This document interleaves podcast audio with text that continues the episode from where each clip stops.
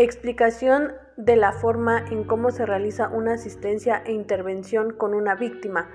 Para esto es necesario que la asistencia se ponga mucha atención en cuanto nuestra víctima llegue, ya que es muy importante la evaluación del estado físico y emocional de la persona, pues se tiene que realizar evaluaciones biológicas, psicológicas y sociales para que nuestra víctima pueda confiar en nosotros y cooperar ya que se le estarán realizando distintas evaluaciones.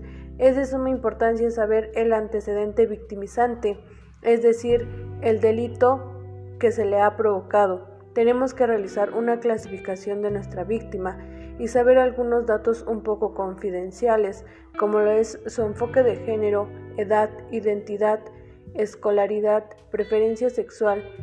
Todo esto para tener un diagnóstico específico. Al realizar una asistencia es necesario tener una técnica o estrategia, en este caso puede ser una entrevista semiestructurada para la realización de evaluaciones y diagnósticos. También saber observar si nuestra víctima nos puede ayudar a identificar algunos traumas o secuelas que pueda llegar a tener con posterioridad. Se tiene que explicar las pruebas psicológicas de personalidad, para así tener una mayor atención en base a nuestra víctima. En cuanto a la atención, se le brindará de manera jurídica, médica y psicológica, dependiendo del hecho victimizante por el cual ha acudido a las instalaciones. Mediante el modelo de atención a víctimas, se estará garantizando una atención integral con enfoque psicosocial hacia los derechos humanos de género diferencial y especializado. Se dará una prevención de revictimización y la victimización secundaria.